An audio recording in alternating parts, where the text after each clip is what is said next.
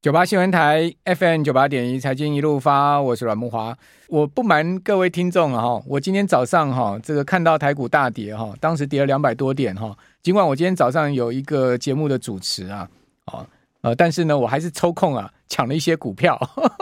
好，但是跟各位报告，我现在跟大家谈的这些呃，这个我个人操作哈，以及呢，呃，我对市场的看法哦，都仅仅是个人心得的分享哈，没有任何的建议哈，或者是说。呃，引导的意味哈，也没有任何的这个呃，要呃大家呃 follow 的这样的一个想法。我只是把我自己的想法跟各位很忠实的讲一下。好，其实我今天抢了哪些股票呢？好，跟各位报告，像呃四星 KY 哈，我今天早上是在八百一十一块买进的哈，今天收盘收八百六十七块。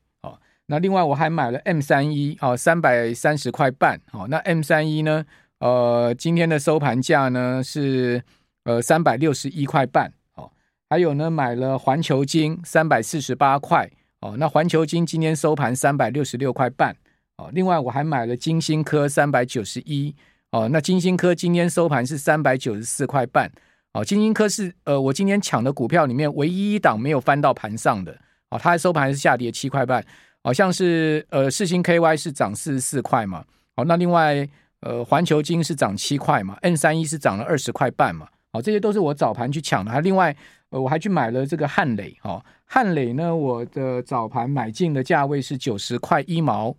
哦，我现在是看我这个手机对账单在跟各位讲。那汉磊今天收盘呢，哈，呃，是收九十五块。哦，那另外我还买了嘉金，哈，同一个集团的六十九块七的嘉金。哦，那嘉金呢，呃，今天收盘是收七十二块七。哦。还有有买刚才谢富旭所讲的像台肥啦，哈，还有我喜欢的像华兴啦，哦，这些我都是早盘有去买的，哦，那我跟各位讲，就是说到尾盘这些股票我都是赚钱哈，但是不是代表说我这边要跟大家 show off 说啊，你看我今天去抢了一些股票赚钱，哦，事实上我是要跟各位讲说为什么我早盘要去买股票，哦，是因为先前呢我就没看好行情，我就把股票都杀光了嘛，所以空手哦，现金挺多哦，所以呢看到。呃，市场跌成这个样子哈，我觉得短线的触底机会来了哈。但是各位听清楚，我个人是觉得这是一个短线触底哈，它不代表是一个呃中长线的转折。我认为中长线的转折远远还没来到了哈，因为毕竟我们可以看到现在目前整个市场的情况是非常低迷啊，而且呢，呃，坏消息不断。哦，那整个呃经济的下行，企业获利的下修啊，也是未来可以预见的哈。包括马上要公布了这个呃九月营收，好，以及呢美国在十月第二周要公布企业财报，我我看全部这些都不会是一个好消息。哦，所以呃仅止于短线抢反弹哈，绝对不会是一个中长线操作。哦，既然抢反弹嘛，就讲白话一点，就抢了就要跑嘛。哦，就要手脚要快，你不要呃恋战这个行情啊，因为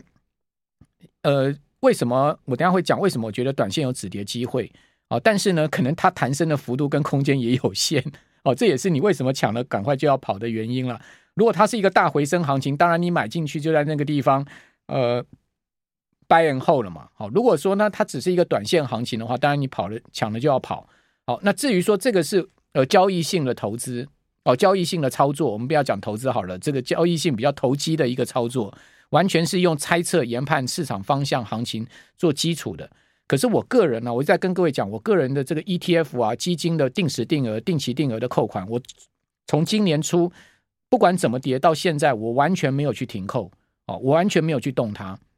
哦，因为那那个那个钱呢，我是做很中长线的一个投资的，我是放非常久，我是要放非常久的哈，就是要放。五年、十年、八年哦，这样放下去了，所以那个那个钱每个月固定去扣那些基金 ETF，呃，对账单我连看都没看，我根本不不要不不需要去看他们，因为那个呃不是我最呃现阶段要用到的钱，那是给我未预预备未来退休哦、跟呃退休以后要用到的钱，所以我根本不去担心它，我也不去看它哦、因为中长期的投资啊、其实我们就是走时间轴的投资哦、用定时定额、定期定额去摊平风险。那但是短线呢，我们这种比较投机的操作性质的钱，交易性质的钱呢，你当然就要保持它的灵活性啊、有机会抢反弹就抢嘛。如果是一个空头，你就当然要把股票砍光嘛，对不对？我就就像我之前有跟各位报告，今年三四月之后，我就跟各位讲，这个行情要小心，好、哦，现金比重要大幅拉高。那个就是讲的是我在这个呃所谓的这个交易性质的这个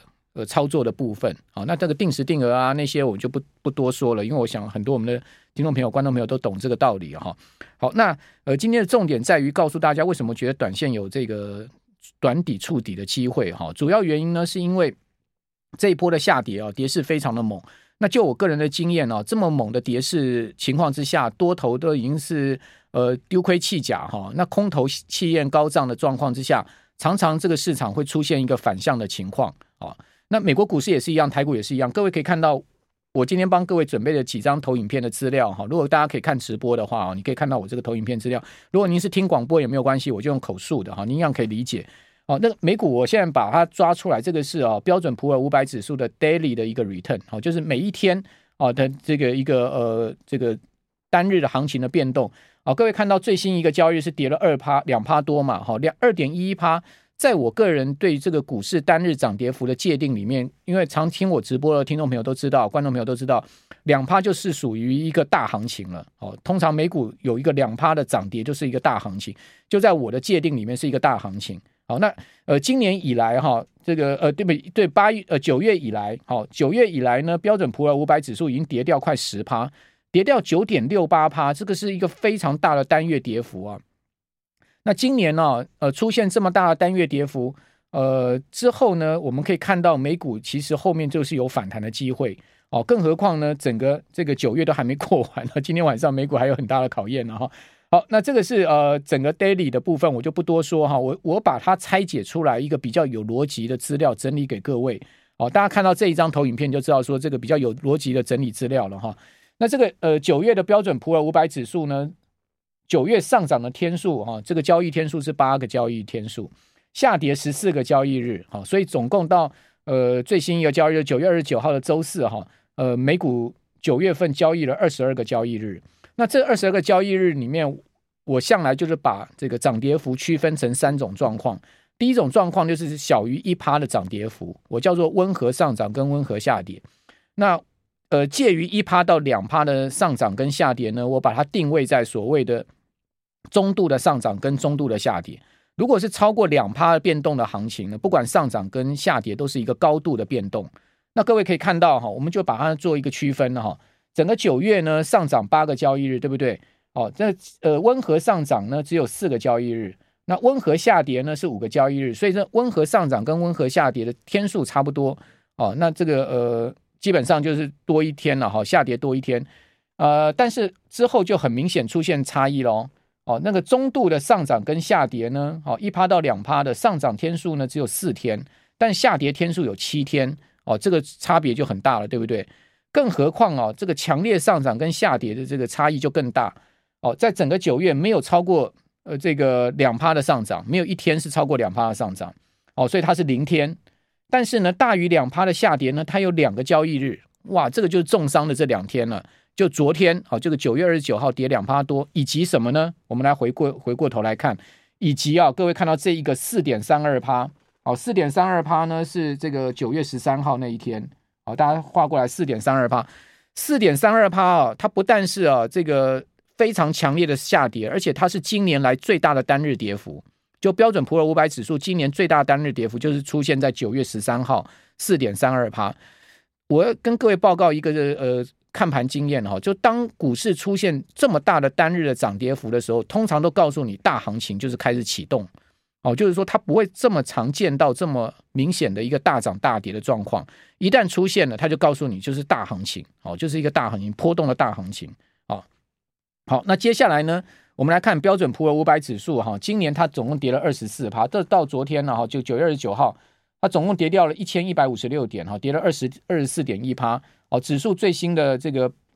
收盘点位呢是三千六百四十点。哦，跌破了前波六月中的当时的这个呃三千六百六十六点的收盘低点哈，以及盘中的低点呢三千六百三十六点哈，这个是盘中三六三六是一个最低点哈，盘中的一个最低点哈。那当然呃这次的盘中最低跟收盘点位都破了，代表空方结构仍然在进行哈，包括台股也是一样，就是说这个熊市结构哈，就不断的创新低就是一个熊市结构，这个无需要去呃这个呃去怀疑它。哦，就它会不断的创新低，个股也好，大盘也好，它就是一个熊市结构。如果它是能不断创新高的，哦，那它它就是一个牛市结构。所以说牛熊不难辨别哈，牛熊辨别就是在创新高跟创新低。所以为什么我们会对指数，我们会对个股哈，他们的价位在创新高跟创新低上面这么在意呢？哈，就是它是告诉你一个中长线方向。好，所以呢，听众朋友可以稍微也可以理解一下我所讲的这样的一个意涵哦。那当然也也有有也有助各位哈，将来在投资上面去判断方向。好，那我们这边先休息一下，等一下回到节目现场。九八新闻台 FM 九八点一财经一路发，我是阮慕华。哦。呃，请各位听众朋友、观众朋友不要误会，我今天跟各位报告的这些内容哈，完全没有投资指引，呃完全是一个个人想法的分享哈。呃，您当然可以赞成，也可以不赞成啦。就我们这是一个开放式的论坛的一个讨论方式，我都觉得我们其实九八听众水准都很高啊，我们有很多的高手哈，都在听我们的节目。哦，事实上我其实常常在外面演讲啊，碰到很多人，很多这个呃老板级的哈，福人社里面很多朋友，他们就碰到我都说，哎，我每天都上下班听。呃，贵电台的节目哈，这个下班我都听你的节目，其实我都感觉到很高兴哦，就感觉到说呢，诶，我们至少节目是有人在听的，而且呢，呃，大家也是认同的哈。那我今天所讲的这些内容，也是给我们的所有听众朋友、观众朋友大家参考，就是我个人的一个呃，完全我个人的想法哈。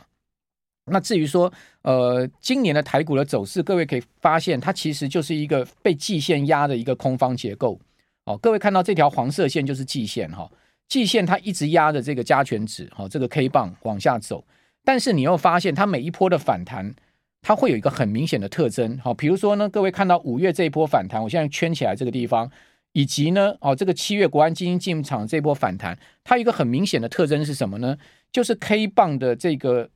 位置跟季线这条黄色线出现了很明显的乖离，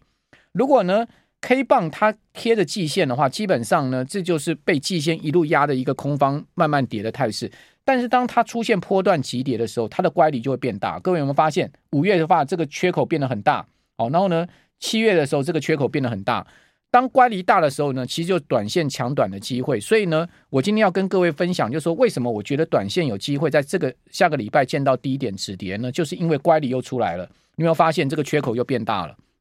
好，那我跟各位报告，我经过我计算之后的一个乖离的情况是什么？给各位参考。哦，五月十二号那一次哈，这个呃，这个季线跟最低点的一个点位的这个乖离呢，是达到了一千六百三十三点。你看非常大哦，季线的当天的位置跟五月十二号的低点盘中的低点差距一千三百一千六百三十三点。这个该乖离率呢是九点四趴。哦，当时的季线在一万七千两百四十九点。那七月十二号的季线在一万五千九百二十四点，哦，跟盘中的低点的乖离甚至高达将近两千点，一千九百六十六点，它的乖离率甚至高达了百分之十二点五，哦，那所以国安基金看到这么大的一个乖离，它当然进场，这个是我我也能理解。那当然有人说国安基金太早进场了等等啊，这些东西我们都不去讨论它了。那我想这个呃，行政院有他们的决策了哈，这个也不是我们去讨论，呃，可以去厘清的，哦，管他的，好，我们就先先从从技术面上来看。好，另外今天，好，我们讲说今天九月三十号，哦，今天的季线的位置在一万四千七百二十六点，那乖离达到多少呢？乖离达到了这个一千四百五十二点，那现在目前的乖离呢是九点八趴，也就是说它已经是超过了五月十二号那次的乖离率了。那同时呢，也逼近了七月十二号的十二点五趴的乖离率。那你说，哎，还不够，要跌到七月十二号的十二点五趴的乖离，我才要进场？可以，我告诉各位。哦，它的乖离点数，如果以今天季线的位置呢，是一千八百四十点，也就是说呢，以今天盘中的低点，它再跌个四百点，差不多了。也就是说，你的下档风险大概四百点到三百点。哦，也就是说呢，今天的这个收盘位置一万三千两百七十点，扣掉整数三百点，就是在一万三上下。哦，这个位置呢，其实就是达到了七月十二号国安基金当时呃将近两千点的一个乖离进场的一个情况。哦，所以这个就是我今天要跟各位报告的，就是说为什么我认为短线在乖离过大的情况之下，有一个呃这个所谓的极端式的一个呃所谓进场的机会。但这个我就刚刚有跟各位报告，这不是代表一个长线进场的机会，因为它只是抢短一个抢乖离的修正乖离的一个进场机会。修正乖离完之后，它自然要回归到正正常的方向。如果它正常方向是往下走，那当然它就继续往下跌。跌到下一次乖离又变大了，破底了或怎么样了，那我们就另外另当别论。那我把今年的这个四波下跌啊，指数都罗列在这上面给各位参考，我都做好整理了哈。大盘指数呢，今年一月五号一八六一九，哈，跌到三月八号一六七六四，总共跌一千八百五十五点，跌幅百分之十。啊，之后反弹到三月三十号一七七七零，哦，弹了一千零六点，哈，弹升幅度是只有六趴。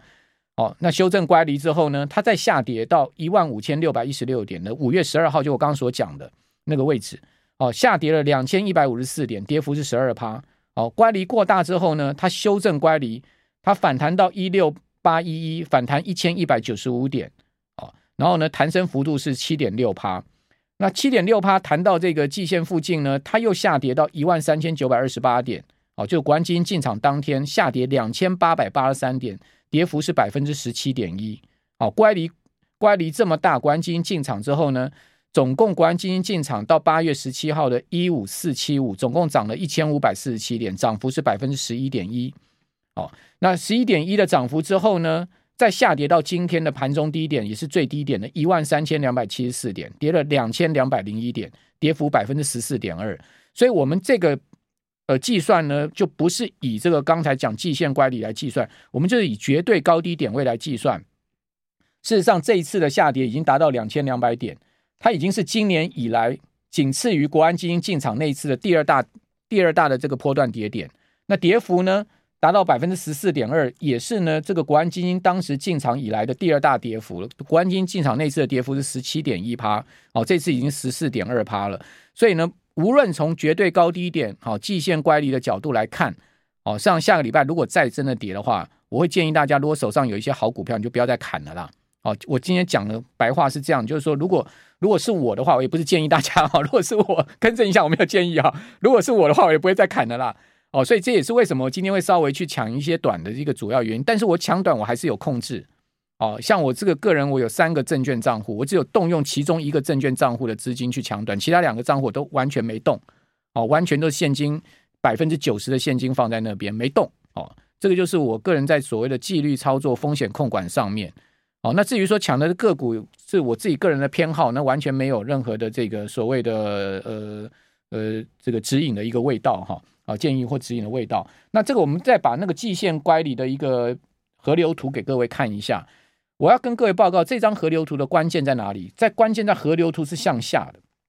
向下是什么意思？向下就告诉你它就是一个空方市场。河流图向上，它就是一个多头市场。所以也就是说，如果你要问我说呢，呃，什么时候会转多啊？真正要转牛市啊？我可以跟各位讲，可能还早啊，因为至少你可以看到河流图它还往在往下走。这叫江河日下嘛，不是吗？既然是江河日下，你当然就要谨慎嘛。好，但是呢，你可以看到它其实已经打到了这条所谓的这个十趴乖离的地方了。哦，也就是说呢，如果你看季均线，好，用月线的角月 K 棒的角度来看，今天正好收月线，所以我们用月月棒的角度来看的话，月 K 线来看，它正好也打到了所谓的季均季均线月棒月 K 线的一个呃这个乖离，达到了一个十趴的一个地方了。哈，那另外我们再从这个。月均线的乖离，用周线的角度来看，它似乎还没有完全到这个十趴的乖离，但是也几乎快要满足了。哦，你可以看到这么长天期以来哦，从这么多周以来，这么多的这个周周 K 棒来看，它都几乎都没有去打到负十趴乖离，而且一打到负十趴乖离，通常都是一个波段反弹。那月线的角度来看也是一样，哦，都不会打到十趴乖离，一打到十趴乖离，不是留大长下影线，哦，就是隔月反弹。好，所以呢，这个就是提供大家参考一个经验值。那至于说今天金管会哈，为什么要去寄出这个借券卖卖出啊？哦，它这个所谓降低层数的一个呃改变制度的一个做法，最主要是因为借券的部分，我这两两个礼拜来啊，这几天以来就要跟大家讲哦。事实上，各位看到到昨天还在继续增加，因为这个是昨天的资料，到已经到一千零三十一万多张了，一千多万张，一千零三十一万多张。哦，那年初的时候是九百五十五万张，所以真的借券是蛮借的蛮凶的哈。那十大的这个被空的标的，这边就提供大家：星光金、台泥、中钢。你看到台泥是不是还是继续跌？今天跌到了三十三块八，再破底，你就知道说，其实这个借券卖空的空方气焰真的是蛮嚣张的哈。